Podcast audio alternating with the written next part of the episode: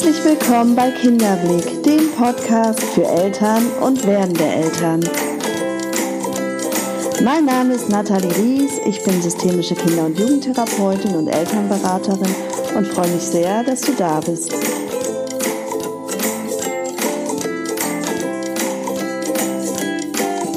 Der Weg in eine selbstbestimmte Erziehung, zweiter Teil.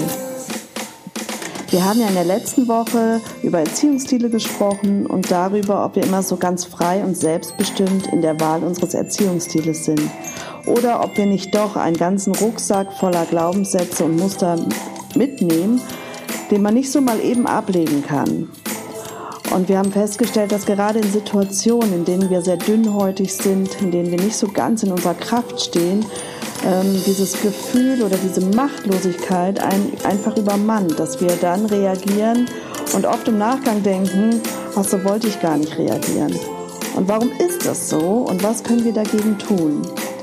Ich hatte mal so zur Aufgabe gemacht, zu beobachten, an welchen Stellen ist es so. Was sind ähm, so Situationen, die sich eigentlich immer wieder wiederholen, wo wir eben so übermannt werden von diesem Gefühl. Und heute möchte ich gerne darüber sprechen, ähm, was können wir konkret tun.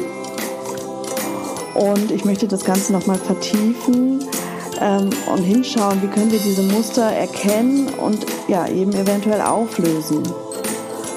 Außerdem möchte ich gerne mit euch über Ängste sprechen und warum sie vielleicht nicht so der idealste Begleiter sind im Rahmen einer Erziehung. Ich glaube, die Aufgabe als Erziehender oder Erziehende liegt ähm, darin, neben der Tatsache, dass wir unsere Kinder schützen müssen und dafür sorgen sollen, dass sie sich gesund entwickeln können, eben auch darin, sie da, dahingehend zu fördern, dass sie diesen Rucksack nicht weitertragen müssen, sondern in die eigene Selbstbestimmtheit und Freiheit zu kommen. Und es ist so wunderbar, wenn man sich das erst einmal bewusst macht, weil wir haben jetzt die Möglichkeit, diesen Rucksack abzulegen. Und somit bieten wir unseren Kindern die Chance, dass sie ihn nicht weitertragen müssen. Und ich finde, das ist auch so eine ganz schöne Perspektive, weil ja, wir die Verantwortung dafür übernehmen dürfen und an der Stelle was verändern können, was sich vielleicht auf ganz viele Generationen auswirkt.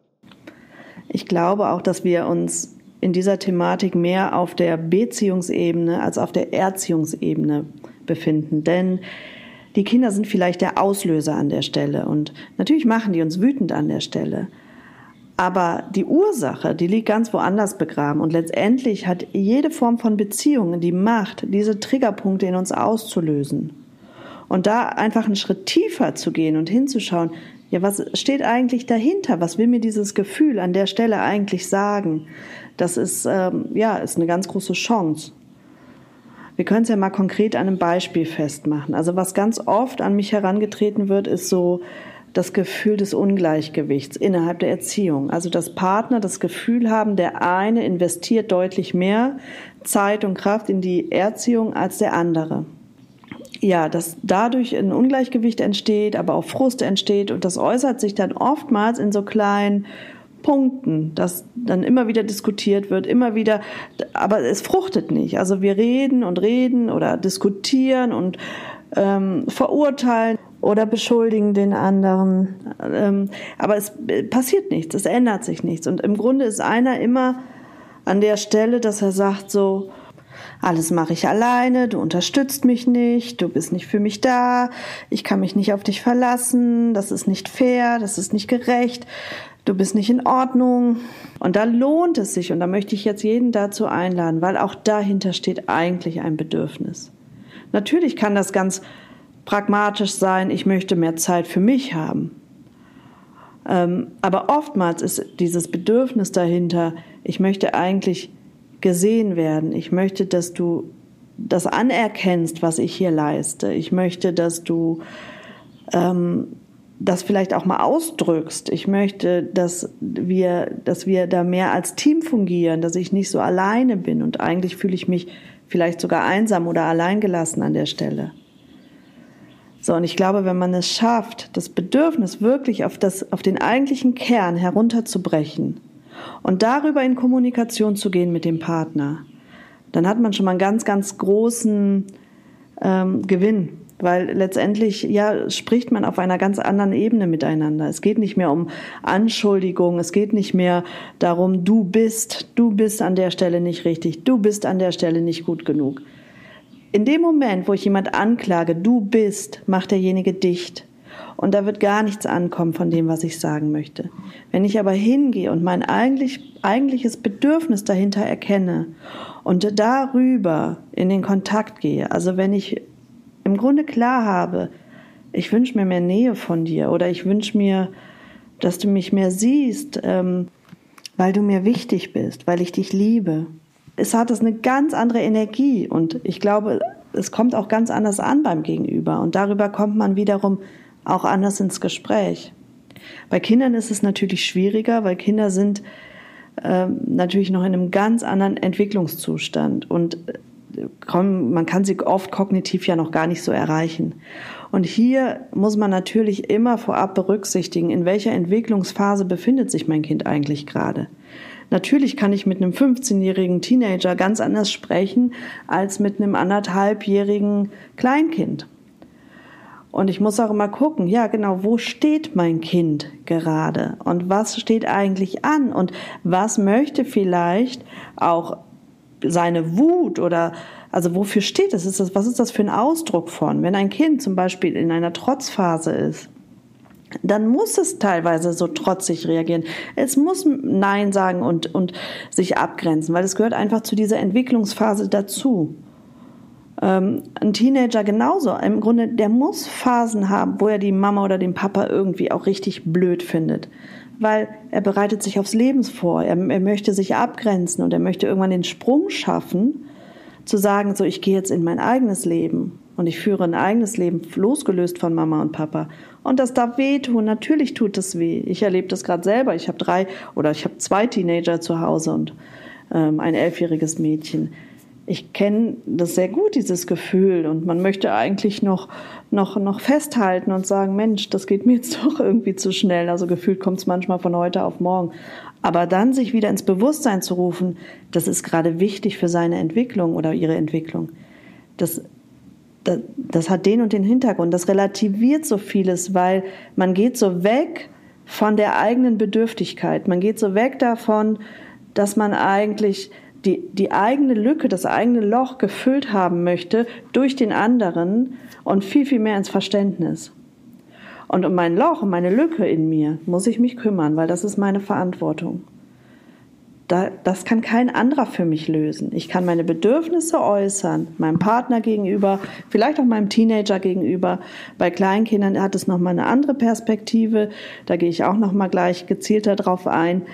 Aber ja, die, die Lücke, die so in mir ist, das Bedürfnis vielleicht, dass ich mich alleine fühle, dass ich mich schwach und klein fühle, das hat ja oft einen anderen Ursprung. Da bin ich letzte Woche auch schon kurz drauf eingegangen, ähm, dass wir da das meiste in der Kindheit suchen dürfen oder wiederfinden dürfen und es eben schaffen, den Ursprung losgelöst davon zu sehen, was sich gerade in mir zeigt, also das Gefühl, was gerade hochkommt. Und ich hatte ja letzte Woche schon gesagt, dass wir mal schauen, wie wir uns diesem Ursprung nähern können. Also den, den ich sag mal, Triggerpunkten, also die Punkte, die vielleicht eine Erfahrung widerspiegeln, die uns so verletzt hat in der Kindheit oder auch im, im, späteren Alter, die uns so verletzt hat, dass wir an der Stelle dicht machen, dass wir an der Stelle uns irgendwie wie so ein Stück abspalten und eine Schutzmauer um uns bauen, weil wir uns mit dieser Verletzung gar nicht auseinandersetzen wollen. Dann kommen aber diese Punkte, die uns irgendwo dann an der Stelle so anpieksen. Und wir schaffen es nicht, zu sagen, es ist ja nicht weg, es ist ja nicht rausradiert aus unserem Bewusstsein. Es ist ja nur im Grunde unterdrückt, es ähm, ist ja wie eine Mauer drum. Aber das Gefühl ist bei Punkten, die uns daran erinnern oder die ähnliche Situationen hervorrufen oder eben uns an unsere eigene Bedürftigkeit erinnern, ähm, die lösen das aus, dass dieses Gefühl sofort wieder hochploppt. Und wir dann eben nicht nicht so frei und selbstbestimmt handeln, wie wir es uns immer wünschen würden. Wie komme ich jetzt an diese Gefühle ran? Wie komme ich dahin, dass ich einen Zugang bekomme zu dem, was eigentlich war? Und an der Stelle möchte ich nochmal abgrenzen. Es gibt traumatische Erlebnisse und es gibt Erlebnisse, die sind viel, viel tiefer und heftiger. Da bedarf es natürlich eine andere Begleitung. Also wenn ihr merkt oder du merkst, dass du an manchen Stellen ähm, so übermannt wirst von einer, ich sag jetzt mal, Kraft, einer Aggressivität, einer, einer Wut in dir, dann ist es oft ein Zeichen dafür, dass, äh, dass man sich auf den Weg machen sollte und da vielleicht professionelle Hilfe auch sich an die Seite holen sollte. Weil da haben wir eine ganz große Verantwortung an der Stelle und wir haben nicht immer immer die Dinge so, so bewusst, gerade wenn es wirklich schlimm, schlimme Erlebnisse sind, die wir hatten. Aber auch kleinere Erlebnisse, ähm, ja, auch das ist nicht, nicht aktuell in unserem, in unserem Bewusstsein da, aber es ist natürlich noch auf unserer Festplatte bespielt. Und wir sehen die Wirkungen, die sind ja im Hier und Jetzt. Der Ursprung ist dann eben oft an ganz anderer Stelle. Und da gibt es verschiedene Übungen, wie man sich da diesem Ursprung nähern kann. Es gibt Literatur, es gibt äh, Meditationen. Da muss jeder schauen, was passt zu mir, weil es ist sehr persönlich und das hat auch was damit zu tun, wo befinde ich mich gerade in meiner Bewusstseinsentwicklung. Ja, ich möchte euch mal eine Übung an die Hand geben, die ich gerne im Rahmen meiner ähm, Beratungen mache, meines Coachings mache und vielleicht möchtet ihr mal mitmachen. Ich lade dich mal ein, für einen Moment die Augen zu schließen, mal tief ein- und auszuatmen, um mal ganz anzukommen in dir. Fühl mal in dein Herz.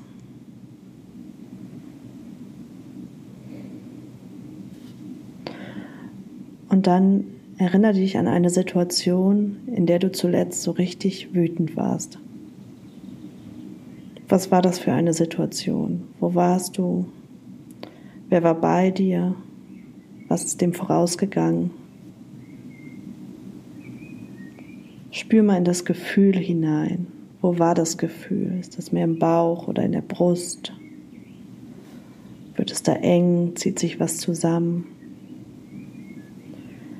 Lass das Gefühl mal ganz da sein und mal größer werden. Und jetzt zoom dich mal heraus aus deinem Körper und schau dich mal an von oben.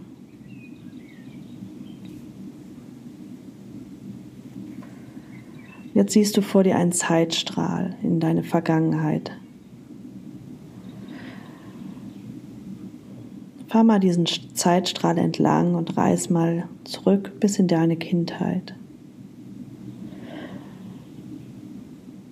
Und geh mal rein in die erste Situation, die hochkommt, wo du genau dieses Gefühl schon mal hattest.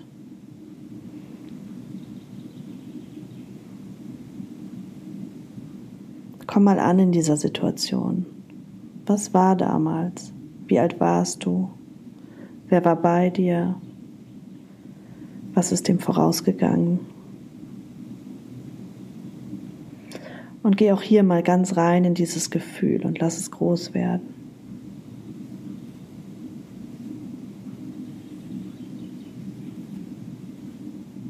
Und jetzt stell dir mal die erwachsene Person, dein erwachsenes Ich an die Seite.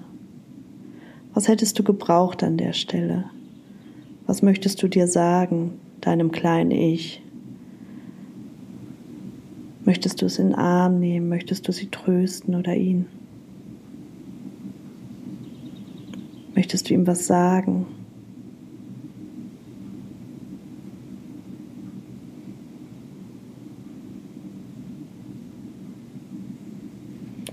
Und dann hüll diese Situation mal ganz in so ein warmes, goldenes Licht. Dich, vielleicht im Arm dein kleines Ich oder an der Hand und lass dieses Licht mal in all deine Zellen gehen. Stell dir vor, das Licht heilt, heilt alles in euch und in dir, in dir als kleine Person, in dir als erwachsenen Menschen.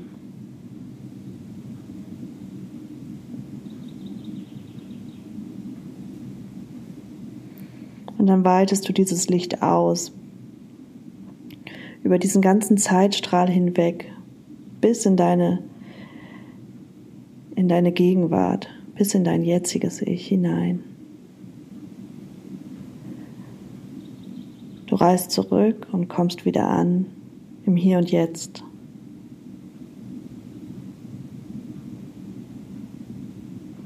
Gib dir einen Moment Zeit und atme. Ein und aus.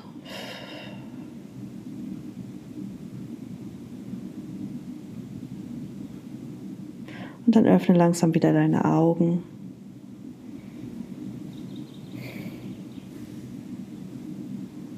Und komm so ganz langsam wieder an. Ja, das ist eine Übung. Und du kannst gerne noch nachspüren und fühlen, wie es dir so geht eine Übung, die du gerne immer mal wieder anwenden kannst, um Situationen ins Bewusstsein zu holen. Ja, ich hoffe, das hat dir gefallen und gut getan. Wir werden ähm, auch immer mal wieder solche Übungen machen, weil ich glaube, dass es ganz wichtig ist, das innere Kind mit einzubeziehen. Denn wir tragen es bei uns. So, jetzt würde ich gerne noch ein bisschen darauf eingehen, wie gehen wir mit Situationen um, wenn unsere Kinder noch klein sind. Wenn Kinder, also wir haben jetzt ein Kleinkind zu Hause und es wird total wütend und sauer und ähm, ja, macht nicht das, was wir wollen. Ähm, auch hier kann ich mal einen Klassiker nennen. Man möchte jetzt das Haus verlassen und das Kind spielt aber gerade und möchte nicht das Haus verlassen. Und ähm, ja, wie gehe ich damit um? Gerade wenn ich vielleicht merke, meine eigene Geduld wird gerade ziemlich auf die Probe gestellt und ja, ich meine Toleranz wird gerade äh, dünner. Was kann ich dann tun? Also zum einen ähm, eine, ist es wichtig, sich bewusst zu machen, der Mensch handelt immer für sich und nie gegen andere. Und mein Kind möchte mich an der Stelle nicht ärgern. Das ist nicht die Absicht, die Intention dahinter, es will mich ärgern. Aber ein Kind lässt sich immer zu 100 Prozent auf die Situation ein, in der es gerade ist. Gerade kleine Kinder. Also die versinken ganz in dem, wo sie gerade sind. Und die sind nicht wie wir, Erwachsenen dann ähm, ja sehr mit dem Kopf dabei und wissen einfach, jetzt steht ein Termin an, ich muss mich jetzt beeilen, egal wie schön es gerade war, sondern sie sind ganz Gefühl und sind eben ganz in dieser Situation eingetaucht. Und es ist fast übergriffig, sich äh, für sie gefühlt übergriffig, jetzt aus dieser Situation herauszumüssen. Es sind ganz oft Schwellensituationen, also Situationen, wo eine Situation in eine nächste übergeht, in denen Kindern rebellieren, in denen es ihnen einfach schwer fällt, weil sie so abtauchen, weil sie so reingehen in dieses Gefühl. Und sich das bewusst zu machen, ist schon mal ein erster Schritt. Und wir werden auch in den nächsten Folgen darüber sprechen, was kann ich konkret tun, wie kann ich konkret, also wir gehen Situationen durch und ich habe im, im Laufe der Jahre als ähm, Coach einfach viele Situationen erlebt mit Eltern, die sich wiederholen. Also es sind ganz oft ähnliche Situationen und die mal hier durchzusprechen und zu überlegen, was kann man machen, was kann man konkret an der Stelle tun. Aber dem voraus erstmal so dieses Bewusstsein dafür zu entwickeln, Kinder sind ganz Gefühl und tauchen eben ganz ab. Und da braucht es so ein sanfteres Hinausbegleiten von einer Situation in die andere. Und wir leben in einer Zeit, da ist es so schnelllebig und es ist alles schneller, weiter, höher. Und die Kinder sind, sind da noch gar nicht angekommen. Und wir müssen ihnen Zeit oder sollten ihnen Zeit geben, um da hineinzuwachsen in diese Welt. Das letzte Thema, was ich noch ansprechen wollte heute, ist das Thema Angst, ähm, weil ich glaube, wir können es nicht trennen. Wir sprechen jetzt viel über Wut, aber ganz oft ist es auch die Angst, die aus uns spricht. Und auch die Übung eben, die kann man auch natürlich ähm, auf das Thema Angst adaptieren. Es ist nicht ähm, nur die Wut, sondern ganz oft handeln wir aus der Angst heraus, unser Kind eigentlich schützen zu wollen. Also wir haben Angst um unsere Kinder. Ich habe noch äh, die Tage meinem Sohn geschrieben, dass ich, ähm, dass ich, dass es mir leid tut, dass ich manchmal so mopper mit ihm, aber dass ich spüre, dass das meine Angst ist, die dem so vorausgeht.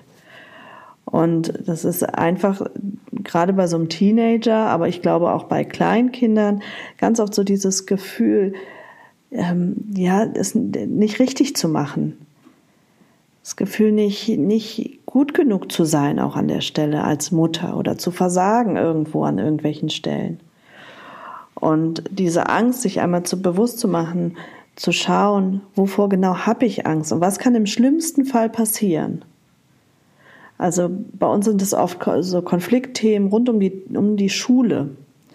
Gerade jetzt durch Corona und Homeschooling und so weiter. Und dann habe ich mir mal die Frage gestellt, was kann im schlimmsten Fall passieren?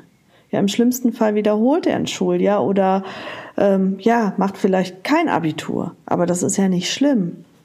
Das ist ja überhaupt, also das entscheidet, sagt gar nichts aus über den Weg, den er irgendwann mal gehen möchte oder wird. Aber es ist meine Angst an der Stelle. Und sich da bewusst zu werden, ja, es ist meine Angst an der Stelle. Und da darf ich hinschauen und die Verantwortung dafür übernehmen. Aber die Beziehung darunter leiden zu lassen, das ist nicht der richtige Weg, weil indem ich immer wieder in den Konflikte reingehe, ob mit einem Partner, ob mit, mit einem kleinen Kind oder mit einem Teenager, ähm, und die eigentliche Ursache ist eigentlich die Angst. Und dafür setze ich meine Beziehung aufs Spiel. Ja, was passiert? Man entfernt sich immer mehr voneinander und ist überhaupt nicht mehr eigentlich in der Lage, so richtig Einfluss zu nehmen oder zu steuern. Und im Grunde, weil ich, weil ich durch die Angst die Beziehung blockiere. Und da, ähm, ja, finde ich ganz spannend, nochmal hinzuschauen. An welchen Stellen ist es nicht nur die Wut, die mich so überkommt, wo ich einfach sauer werde, sondern an welchen Stellen ist es auch die Angst.